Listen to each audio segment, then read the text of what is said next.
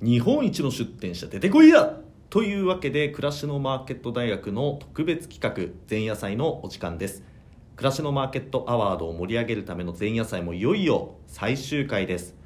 まだ視聴していない方はアーカイブにありますのでぜひ第1回から聞いてください。今回は前半に人気出店者に聞くのコーナー。後半にアワード注目の出展者のコーナーという2本立て。出展者×アワードという構成でお伝えしてまいります。特に前半の人気出展者に聞くのコーナーは目から鱗です。後半に進むにつれて口コミの価値についての新たな発見があります。おそらくですが口コミの価値をここまで言語化した出展者は他にいないんじゃないかなと私は思ってます。ご期待ください。それでは本番のスタートです。続いて人気出店者に聞くのコーナーです。これまでは暮らしのマーケットの経営陣に CM やシステムの話を聞いてきたのですが今回は運営側ではなく出店側のお話を聞いていきます。今回いよいよアワードもあと2週間を切りましたのでアワードで金賞を連続受賞したあの出展者さんにアワードで金賞を受賞する方法を聞きたいと思います。まさにドストレートな企画です。今日お話しいただくのはシロアリ駆除の鬼、広瀬さんです。シロアリ駆除の鬼、株式会社フューチャーフレームの広瀬です。よろしくお願いします。はい、よろしくお願いします。えー、今回の収録方法はですね、聞いている皆さんイメージしにくいとは思うのですが、えー、遠隔で行っております。えー、今、まあ、私の目の前に広瀬さんいない、えー、状態です。当社のオフィスと、広瀬さんは今、ご自宅です、ね、自宅ですね。はい。はい、で、あの、まあ、電話で話すような形で、アプリで、えー、収録をしております。それでは、えー、改めて広瀬さんのご紹介をしていきたいと思います。広瀬さんは株式会社フューチャーフレームの代表で、暮らしのマーケットではシロアリ駆除を提供しています。口コミ数は920件、口コミ評価は4.98と、ほぼ全部が星5の評価、2ヶ月先まで予約で埋まる超人気店です。そして2019年には突き抜けた衝撃を与えた革新的かつ暮らしのマーケットらしい店舗ということでアワードの最高峰の賞である鞍馬賞の金賞を受賞されました。この年鞍馬賞を、まあ、獲得した時あの広瀬さん受賞の瞬間相当驚いていらっしゃったようにあの見えたんですけどあのどんな気持ちでしたか？はい。えっとですね暮らしのマーケットといえばやはりあのハウスクリーニングっていうのがメインであるイメージがありますんで、まあ後からできたですね、はいはい、あのサブカテゴリーのような白陸上っていうカテゴリーでですね、鞍馬賞をいただけたっていうのは本当に驚きました。あの当時はですね、あの私も出店してからまだ1年しか経過してない、あの新参者だったんで、鞍馬賞っていう存在自体知らなかったんですね。はいはい、はい、でもですね、後になってから鞍馬賞っていうのがいかに影響力のある賞であるかっていうのを思い知らされました。ありがとうございます。あの全然サブカテゴリーってことはないですけど、ただまああの当時まあ、実態として、はい、まあ、ハウスクリーニングっていうのはかなりこうメインで、そうですね、あの暮らしのマーケットもハウスクリーニングが、まあ、暮らしのマーケット、えー、いいですよっていうことで、まあ、CM という広告もやってましたもんね。はい、で、まあ、その中で出店から本当に1年ほどで、えー、始まったばかりのカテゴリーであった、まあ、そのシロアリ駆除カテゴリーで活躍するっていうことに、あの私たちもすごく、えー、本当に驚きました。まあ、だからこそ、あの広瀬さんが、えー、鞍馬賞金賞に選ばれたということになると思うんですけど、はい、まあ、その後翌年、2020年には、えー、害虫害獣駆除部門でですね、はい、ここで今度はあの部門賞として金賞を、えー、受賞されて、まあ、2年連続で、えー、金賞獲得となってます。であのまあ、その鞍馬賞の影響大きかったってお話もあったんですけど、はい、その金賞を獲得して変わったこととかってありますか、はい、変わったこと、そうですね、あの皆様もご存知の通り、あの金賞を受賞するとですね、あの自分のお店のページにあの金賞っていうですね、はい、バッジが表示されます。はい、であの、シンプルにですね、お客様から、ああのクラスロマーケットで金賞を取ったお店なんですねっていうふうに言われることが多くなりました。おお、はいはいはい。で実際にですね、まあ、同じエリアで同じ金額で同じサービスを提供していたらやっぱりですね金賞をみあの取ったお店を選択するお客様が多いと思います。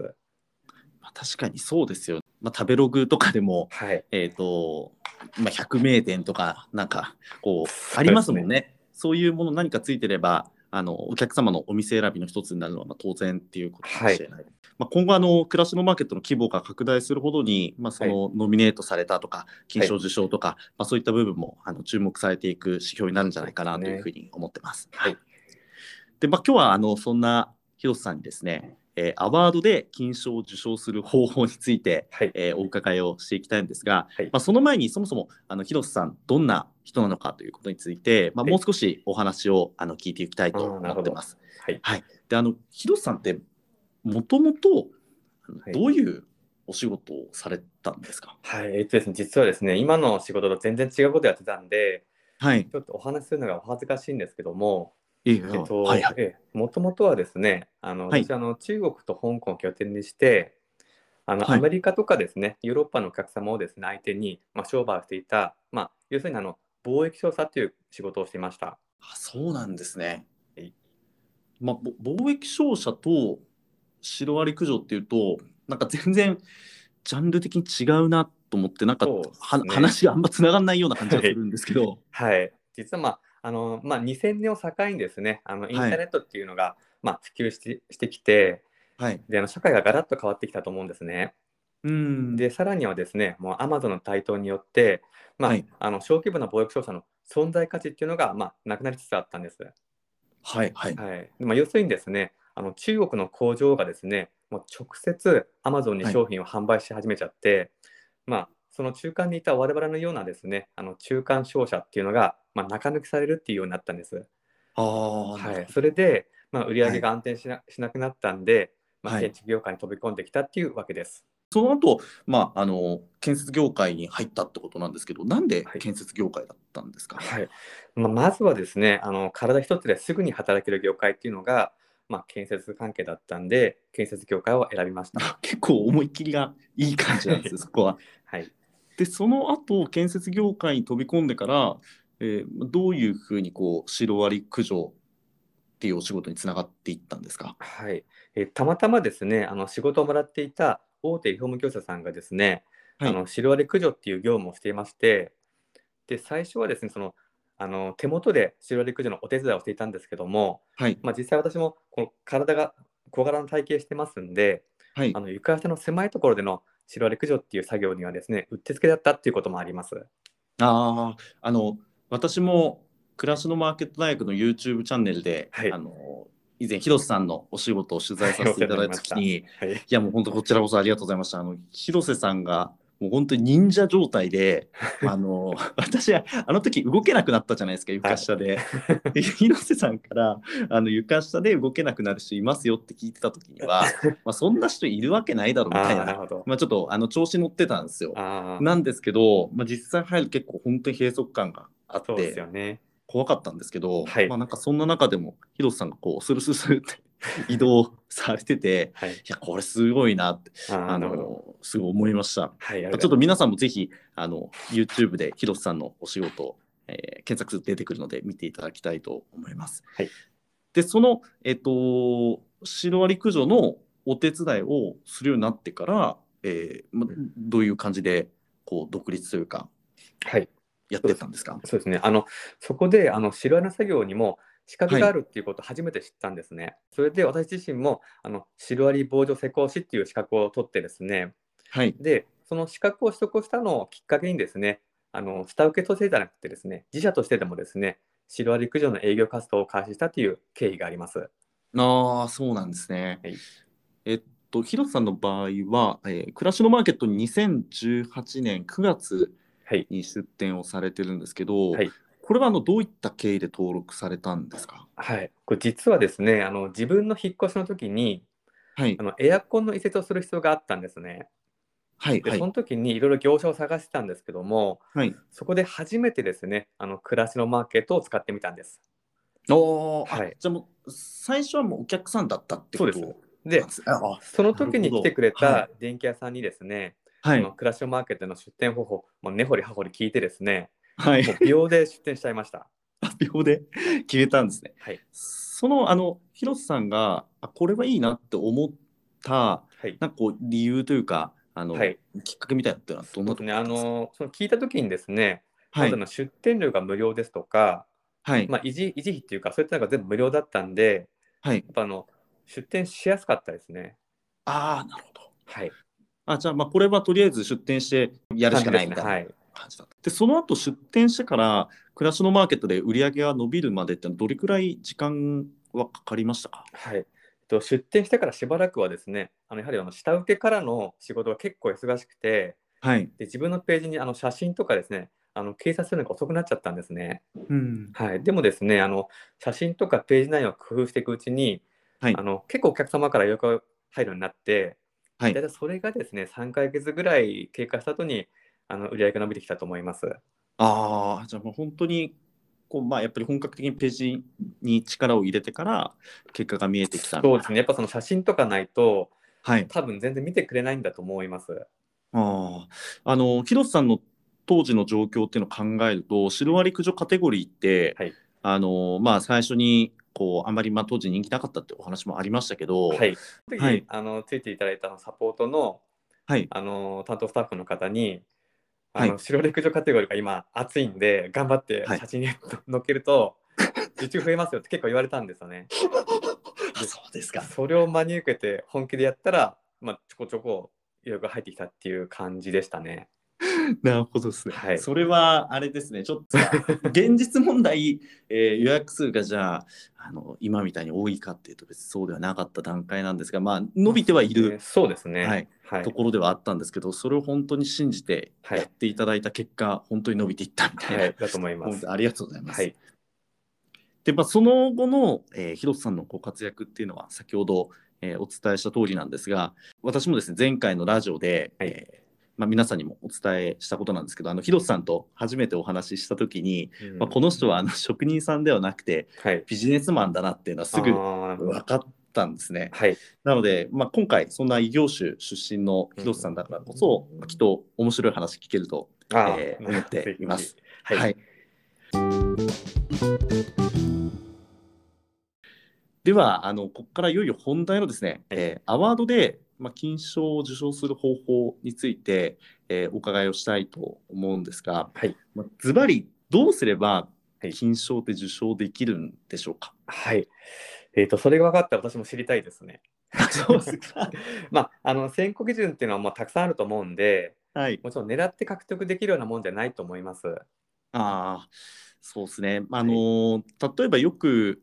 えー金賞を受賞するために、えーキャンセル率が大事だとか、はい。リピート率が大事なんだとか、まあ、つまりそのどの指標が重要なのかっていうことについて、はい。まあ、出展者の皆さんからああのー質問いただくことがあるんですけども、はい。広瀬さんっていうのはそういうのは意識していないんですか？えっと、全く意識しないわけじゃないんですけども、まあ、基本はいほぼ意識,、意識はしてないですね。ただあのはい、あのキャンセル率とかあのはいリピート率っていうのは、まあ、基本的にはあのクラッシュマーケットの表示がされるですね、はいランキングに影響する、まあ、指標と捉えてるんで、まあ、金賞を受賞することとはちょっと、まあ、別物じゃないかなって考えてます。ああ、ははい。い、でもちろんあのキャンセルが少ない方が良いですしあのリピート率が高い方が、まあ、良いに決まってるんですけども、はい。あのカテゴリーの、まあ、カテゴリーの内容とかサービスの性質によってはあのキャンセル率が多かったりとかあのリピート率が少なかったりとか、まあ、そのようにするんじゃないかなと思います。まあそうですよね。特性ってのはありますもんね。はいでまあ、特に私の場合なんですけども、まあ、あのありがたいことに今2ヶ月先まで予約が埋まってしまいますんではい。例えばあの待ちきれのお客様がですねあのキャンセルしちゃったりとかうんあとの一旦白陸上してしまうと、まあ、その後5年間はリピート予約が見込めないっていうのがあの現状なんですね。ちょっと今笑笑っちゃったんですけど、はい、そうですよね。そうですよあのー、指導に発生しなければもうリピート5そうなんですね年間はないんですもんね。ですよね。はいまあ、確かにその、まあ、いろんなカテゴリーだったり地域だったり、まあそうですね、いろんなパターンがあると思います。はい、いろんな状況ありますよね。はい、まあ、そういう中でうん広瀬さんがこう、えー心がけてることっていうのははいどんなことですか？ちょっとすごいザクッとしてますけど。はい、で私がまあ心がけていることはあの一つ一つの現場の積み重ねですよね。まあ、つまりあの、うんお客様が暮らしのマーケットを使ってよかったっていうふうにあの思っていただけるような体験が重要になってると思ってるんで例えばはい何かの指標とかでなくてですね、まずはですね、あのお客様のサービスに対する評価ですね、まあ、口コミ評価で星5を獲得獲得あのできるようにあの心がけています。あー。まあ逆になんかあれです。シンプルに考えてらっしゃるというかなんかこう特定の何かの指標をこううまくこうハックしていくぞっていうことじゃなくて、はい。もう本当シンプルにお客様の体験を良くすることが、まあ、正義というか、まあ、そう正義って言い方変ですけど、ねはい。まあ、暮らしのマーケットもそういうお客様にいい体験してほしいしお客様もいい体験したいし、出店者の皆さんが目指してるのもやっぱりそこになってくると思うので、そうそうですね。いう部分っていうところから、まあ、一人一人のお客様の、えーいい体験っていうのをはい。大事にして、その成果で、はい。えー口コミ評価で星5を取るってことを大事にしてる。そうですね。星5を、まあ、より多くを取って確実に取っていくために出店者の皆さんができることってどんなことがあるんですか？うん。そうですね。あのこれはあの皆さんもまあやった方がいいんじゃないかっていうふうに思うんですけど、はい。あのいわゆるですね、あの口コミしくじり先生から学ぶことですね。しくじり先生ですね。あのテレビでやってる。ることなんですけど、はい、例えばあの口コミ1とかですね、口コミ2をですね、分析すると、あの出店者が絶対にやってはいけないことっていうのがあの見えてくるんですね。具体的にどういうことがその口コミしくじり先生から見えてきたんですか、そうですね。例えばですね、もうこれシンプルに、まあ、時間通りに来ないで連絡もなかったとか、あありますね。はい、はいあの店舗説明と作業内容が、まあ、乖離してるというか、まあ、違っていたとか、はい、こうコミュニケーションに関することが多いというか、まあ、ほとんどそうなんじゃないかなと思う。そうですねやはりあのお客様からすると、あのはいまあ、どこまで行ってもそのインターネット経由で、まあ、スマホとスマホ1個でですね予約するっていう、んあの状況ですので、はいい、かにですねページがしっかりしていても、いかに口コミが良くともですねあの予約後のコミュニケーションがしっかりしていないと、やっぱり低評価につながってしまうと思います。うんまあ、確かにそうですよね。知らないお店にそうなんですよね。もう頼んでるわけですもんね。はい、藤井先生見えてきたのは、はいえー、とあじ時間通りに来ないっそうですね。ていう、まあ、で連絡がないっていうのと、はい、えー店舗説明、えー作業内容が違う違ってるとか食い違ってるってですね。はい、あとは作業後追加料金を取られた。ですねまあ、これ状況にもよりますけどそうですね。で作業後に部屋が汚れていたっていう4つですよね。はい、まあ、多くがこうコミュニケーションに関することなんですけど作業に関することだと、はい、まあ、作業に関することなのかもちょっと分かんないですけど、はい、作業後にこう部屋が汚れていたっていう最後のやつぐらいかなと思っ。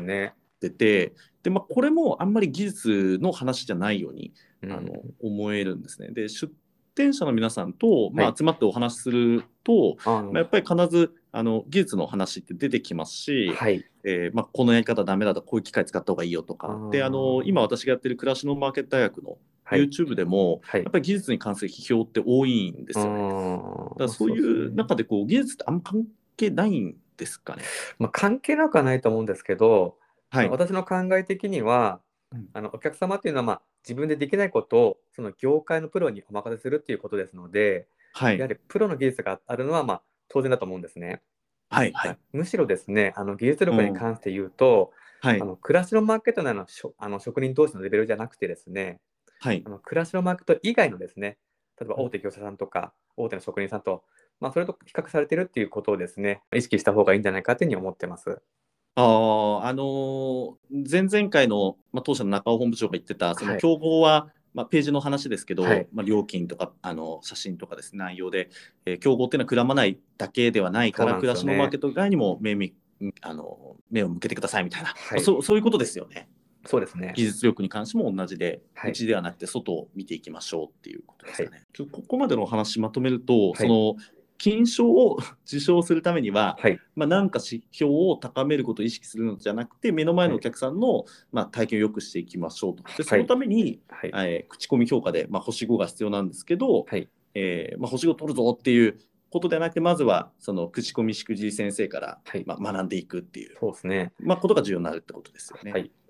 はい、ですからあの、その失敗から学んで、はいその失敗を回避すればですね、あの成功する確率がぐんと上がると思います。ああ、これめ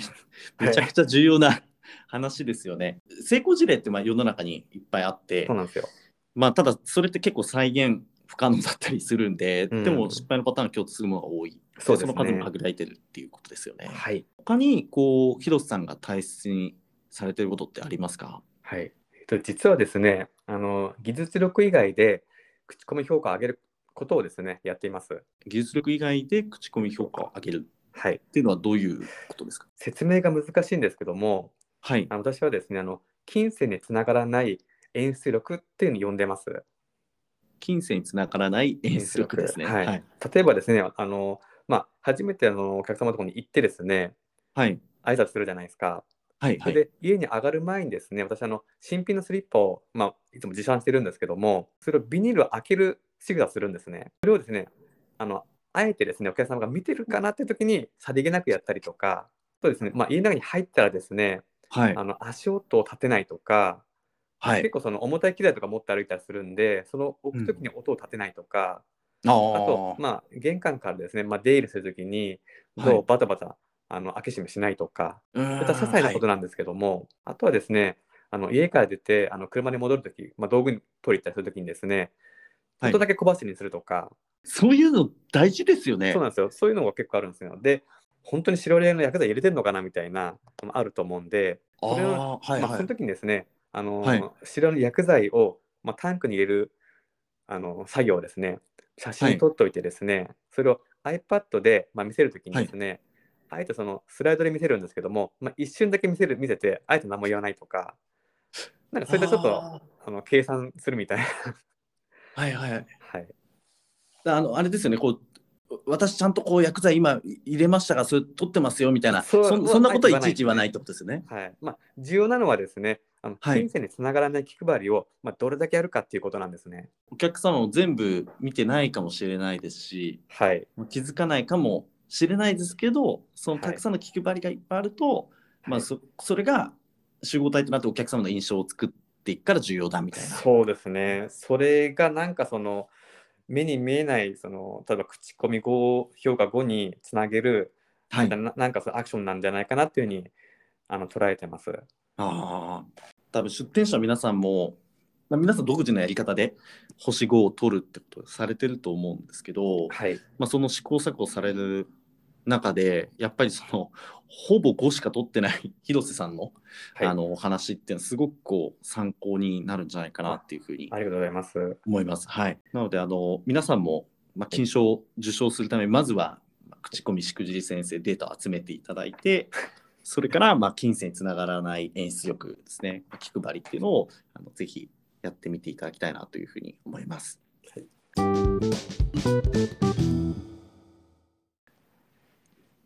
でここまであのお話を聞いていて疑問に思ったことがあります。広瀬さんって暮らしのマーケットをまあ最大限使い続けてるのかなっていうのが、うんあのちょっと私が聞くのも変な話なんですけどああの広瀬さんって、えーまあ、自社ホームページとか SNS とか、まあいまあ、いろんなものあるのでそれを活用してネットでご自身で集客もできるんじゃないのかなと思うんですけど。はい。まあ、これ実際にですね、あの前職でもですね、こホームページとか、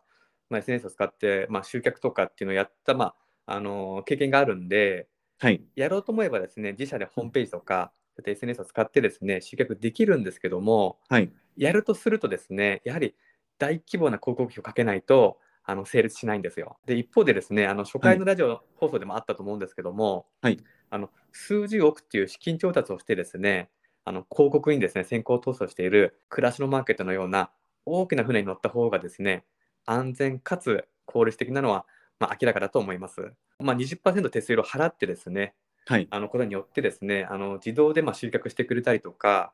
あと高性能な予約受注アプリを活用できるんで、もうすぐ安いんじゃないかっていうふうにはいあの思ってます。あー逆に安いというか、まあ、そのあれですよね集客だけじゃなくてシステムとかも全部含めてっそうなんですよ。ていうことですよね。はいあ。の以前、えー東京エアワークスの松江さんが、まあ、優秀な営業マン雇ってると思ったら、まあ、暮らしのマーケット安いよみたいな、まさにその通りだと思います。ああそうなんですね。まあ、はい。やっぱその、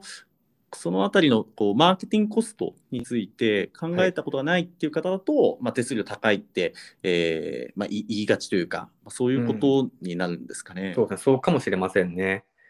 はい、でちょっとですね、はい。あのまあ、視点を変えて、はい。まあ、こういう考えでもできるんじゃないかっていうのはあの考え方があるんですけども例えばですねこのはい。手数料20%っていうのが、はい。あの暮らしのマーケットで口コミを書いてもらえる権利というですねあの捉え方もできるんじゃないかっていうふうに考えてます。口コミを書いてもらえる権利です、権利ですね。そどういうことですか？はい。まあ、例えばなんですけどもはい。あの暮らしのマーケットが始まったばかりの頃っていうのははい。出店者数が少ないじゃないですか。そうですね。はい、でまだ認知もあんまされてない頃っていうのははい。暮らしのマーケットのアクセス数っていうのも、まあ、少なかったと思うんですね。はいそうですね。その当時の口コミの1件の価値とはい。あとあの現在のですねもう出店者数がもう累計5万店舗を超えちゃってるみたいな、はいはい。でお客様からのアクセスもすごく多くなった、まあ、そういった状態の暮らしのマーケットの、で、はい。あの得たですね口コミの価値っていうのはもう全然違うと思うんですね。要するにですね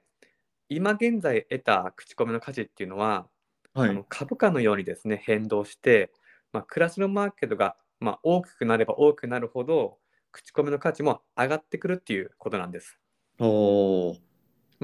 あのー私個人的にはですね、現在の、まあ、1口コミの価値が例えばまあ10万円で見積もると、の10万。はい。じゃあ10万って高くないですか、えこの10万。もちろんですねこの金額があれですよ。あの口コミを仮にですね、はい。お金にお金に換算したら、まあ、いくらぐらいなのかなっていう架空の価値なんですけども、はい。まあ、この口コミを得るにあたってですねはい。本当非常に多くの、まあ、競争を勝ち抜いてそれで初めてお客様から予約をもらってですねで、うん。完璧な仕事をして初めてあのお客,、まあ、お客様に満足いただいてはい。それから得られる口コミなんで、まあもしかするとまあ10万円という見積もりもですね安すぎるかもしれません。確かにそうですよね。皆さんその本当に皆さんの誠意とお客様の、まあ、感謝というか、はい、感動がその目に見える形になったものが口コミだっ。てことですのでそうすると、まあ、本当お金に換算できないぐらいの価値があのありますよね。そうですね。はい。で、まあ、実は私のページには今900件ほどの口コミがあるんで、まあ、例えばですね、まあ、10万円かける900個の口コミ、イコール、まあ、9000万円ほどの価値があるページに、まあ、成長してるんじゃないかっていうふうに私自身は評価してます。はいなんで、まあ、仮にまあ20%の手手数料をですね、あのクラッシュマーケットにお支払いしても、やっぱり安いんじゃないかなっていうふうに思ってます。この価値が今後もっと上がると考えてるんで、まあ、私自身本当に楽しみにしてます。あーいやもうちょっとそのなんていうんですか株価みたいにこう上がっていくものっていうのは、ちょっとはい私も考えたことなかったんで、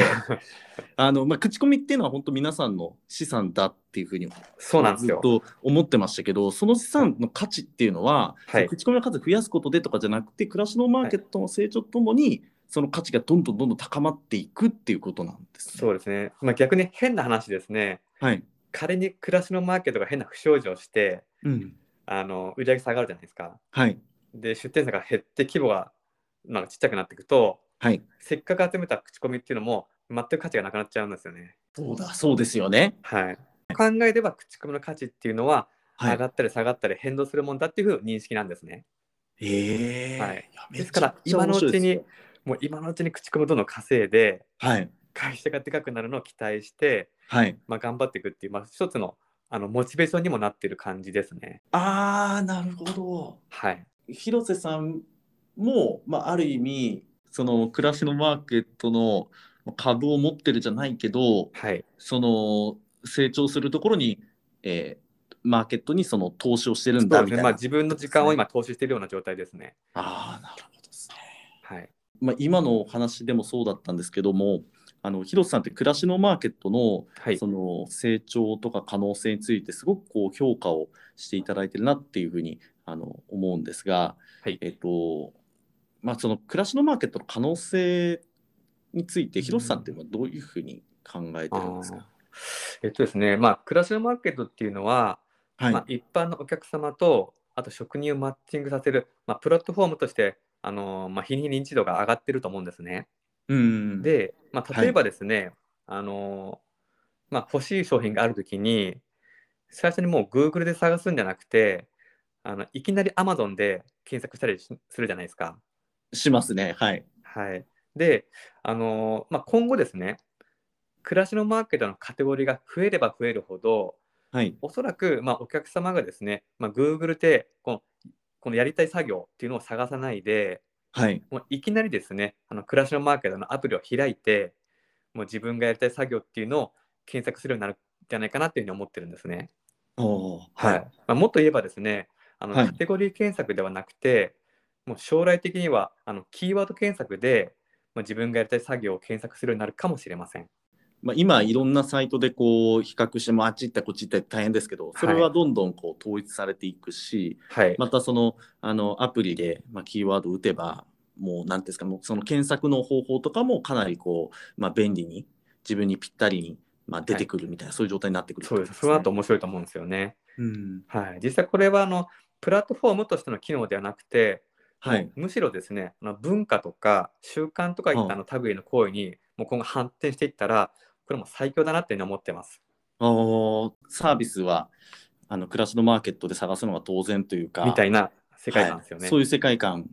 もうそれ文化習慣というかまあななんかこう電球が切れたらとかあの、はい。エアコンがちょっと壊れたらとか、はい、もうもう何でもですね。気になったらもうそ即暮らしのマーケットアプリ開くみたいな。ああ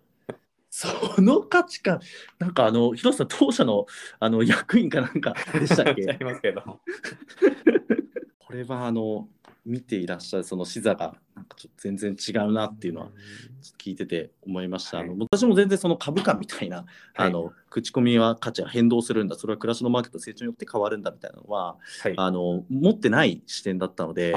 すごく勉強になりました。ありがとうございます。はい、なんかもう本当まさに最初におっしゃった、まあ、大きな船に乗った方が安全で効率的っていう、まあ、そういうね。その大きな船にもうこう一緒に乗ってはい。成長させていくみたいなっていうお話なんだなって思います。はい、そうだと思います。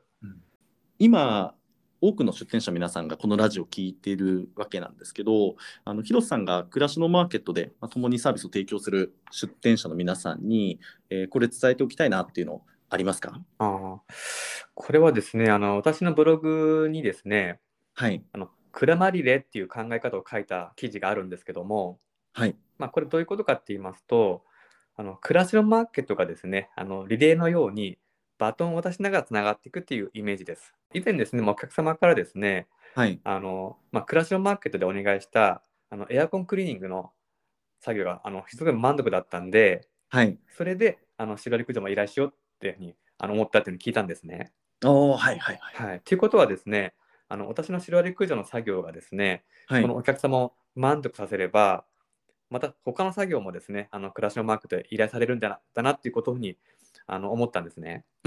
はい、これがあのいわゆるクラマ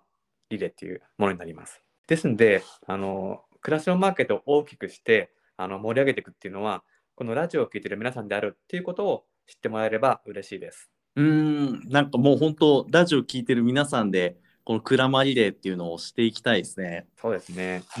今回こう広瀬さんのお話を聞いて、まあ、あの目の前のお客さんにしっかり向き合うっていう視点もがありながらその、まあ、暮らしのマーケットの成長がご自身の価値をどう高めていくのかみたいな視点が、まあ、共存されてるっていうのがなんかこれって全く流度が違うような視点だと思うんですけど、あーなるほどこれがはいなんかお話聞いて全部つながってるっていうのが私の中ですごくこう印象的でした。なるほど。なんかあのこう広瀬さんの話もっと聞いて勉強したいっていう人もいると思うんですけどなんかこう、あなんかそういうはい。なんか見れるとことかってないないですまあ、か、勉強になるかどうかわかんないんですけども、あのはまあ、今日話したような内容っていうのは結構あの自分の考えをですね、はい。あの私のその暮らしのマーケット内のあのページのブログにですね書いてあるんで、はい。まあ、よかったら見てみてください。あそうですね。あの私もブログ拝見したんですけどあのすごい勉強になりましたしまたあのブログの中ですごい印象的だったのが広瀬さんのその主語があの、まあ、私とか当店とかじゃなくてあの結構な割合で暮らしのマーケットだなんですよねなので、その辺も、あの、はい広瀬さん、全然もう、あの、次元違うな、みたいに思いました。多分あるある意味ですねはい。あの、まあ、自分個人ではできないことをあの暮らしのマーケットっていうもう組織ではい。であればできるんじゃないかっていう、まあ、希望もあると思うんですね。おーはい。それ、まあ、そういった気持ちを持ってあの書いてたらああいったあのそういったテイストのブログになっちゃったんじゃないかなっていうふうに思います。いや、もう、ありがたいです。みんなで頑張るっていうのをちょっとやっていきたいなっていうのを改めて思いました。はい。はい、最後にですね私からあの広瀬さんの言葉で一番グッときたお話を皆さんにお伝えしておしまいにしたいと思います。はいであのこれはあの広瀬さんが金賞を受賞した時の、えー広瀬さんからいただいたコメントになります。なるほど。えーちょっと、なまあ、恥ずかしいかもしれないですけど、はい。えーと暮らしのマーケットがシロアリ駆除という汚くて誰もやりたがらない仕事をやりがいのある仕事にお客様から感謝される仕事に昇華してくれました。その事実に改めて感謝御礼申し上げます。というお話です、まあ本当シロアリ駆除はい。ってあの私もやって大変でしたし、はい。あのきつい仕事だと思うんですね。まあ、だからこそあの価値があると思いますし、はいそれはあのシロアリ駆除だけではなくて、暮らしのマーケットの出店者の皆さん、まあ、全ての仕事があの同じだと思うので、そうですね。まあその仕事の価値っていうのをクラマリレーではい皆さんで高めていきたいなと思いました。というわけであの今回のお人気出店者に聞くなんですが、えー株式会社フューチャーフレームの広瀬さんにアワードで金賞を受賞する方法についてお話をお聞きしました。広瀬さん、ありがとうございました。ありがとうございました。続いてアワード注目の出展者のコーナーです今回の選考も難航を極めています今回のノミネート店舗の特徴は売上基準値が以前よりも厳しくなったという点ですこれはかなり大きな変化で今まではお客様の体験を良くすることが第一ですので口コミ評価が高くてリピート率の高い店舗を選出してきました。しかし例えば売上が300万円のお店と売上が1200万円のお店で比べた場合仮に売上300万円のお店の口コミ評価やリピート率が高かったとしても売上1200万円のお店の方がこれはまあ単純計算ではありますが約4倍のお客様を接客している。その分お客様にいい体験を提供していると、まあ、こういうふうにも言えるわけです、まあ、そういうわけで質も大事なのですがサービスが及ぶ影響範囲も大事になるので1年間の実績つまりサービス提供数や売上の加減というのをこれまでよりも厳しく設定してその中からサービス品質の高い店舗だけをノミネートさせていただきました。ここが前回との選考基準の変化です。一方それでも重要なのはやはりリピート率です。カテゴリーによってはリピートが発生しないサービスもありますが人気のエアコンクリーニングやハウスクリーニングそして選定増園などでは重要な指標となります。それでは本題に入っていきます。アワードを最大限楽しむためにアワード注目の出展者と題してカテゴリーごとに注目の出展者をダイジェストでご紹介していきます。今回は口コミ評価出展時期リピート率など公表できる数値に焦点を当ててお伝えしていきます。まずはエンターテイメント部門です。ここで注目したいのはノミネートされた8店舗のうち着付け店舗が6店舗ノミネートされているということです。着付け以外ですと出張カメラマンは高木グラフィックアーツ。出張シェフ篠原イタリアンです。ノミネートされた店舗の口コミは平均で評価はなんと4.96と異常値になっています。感動を届けるエンターテインメント部門を制するのはどの店舗なのか注目です。続いて外注外住駆除部門です。前回金賞は株式会社フューチャーフレーム。このほか口コミ評価が全て星5のマグニフィセント杉並。6人に1人がリピーターのヤモリ西東京。年間で1000人以上のお客様から予約リクエストが入る暮らしの応援蜂駆除サービスなどの競合が選ばれました。ノミネート店舗の口コミ評価は4.95と超ハイレベルな暮らしのマーケットが誇るハンター集団となっています。そして選定増園部門です。今回一番注目の部門かもしれません。2年連続金賞獲得の遅咲きの名将飛翔園の古谷さん。そして2年連続銀賞獲得の古谷ガーデンの古谷さんと毎年続くまさかの古谷対決が今年も行われます。さらに前回鞍馬賞金賞の伐採サービスクラシアの3店舗が揃っていますので誰が勝ってもおかしくない状況です。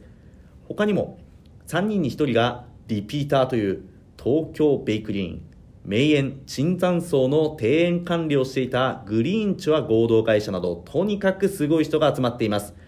ノミネート店舗の口コミ評価は4.94です。そして第1回のアワードから続く不用品回収部門です。人気カテゴリーですので今年も激戦となっております。前回金賞で年間数千人が利用するリサイクルショップ日清。前々回金賞でなんと5人に1人がリピーターのリサイクルコアラ。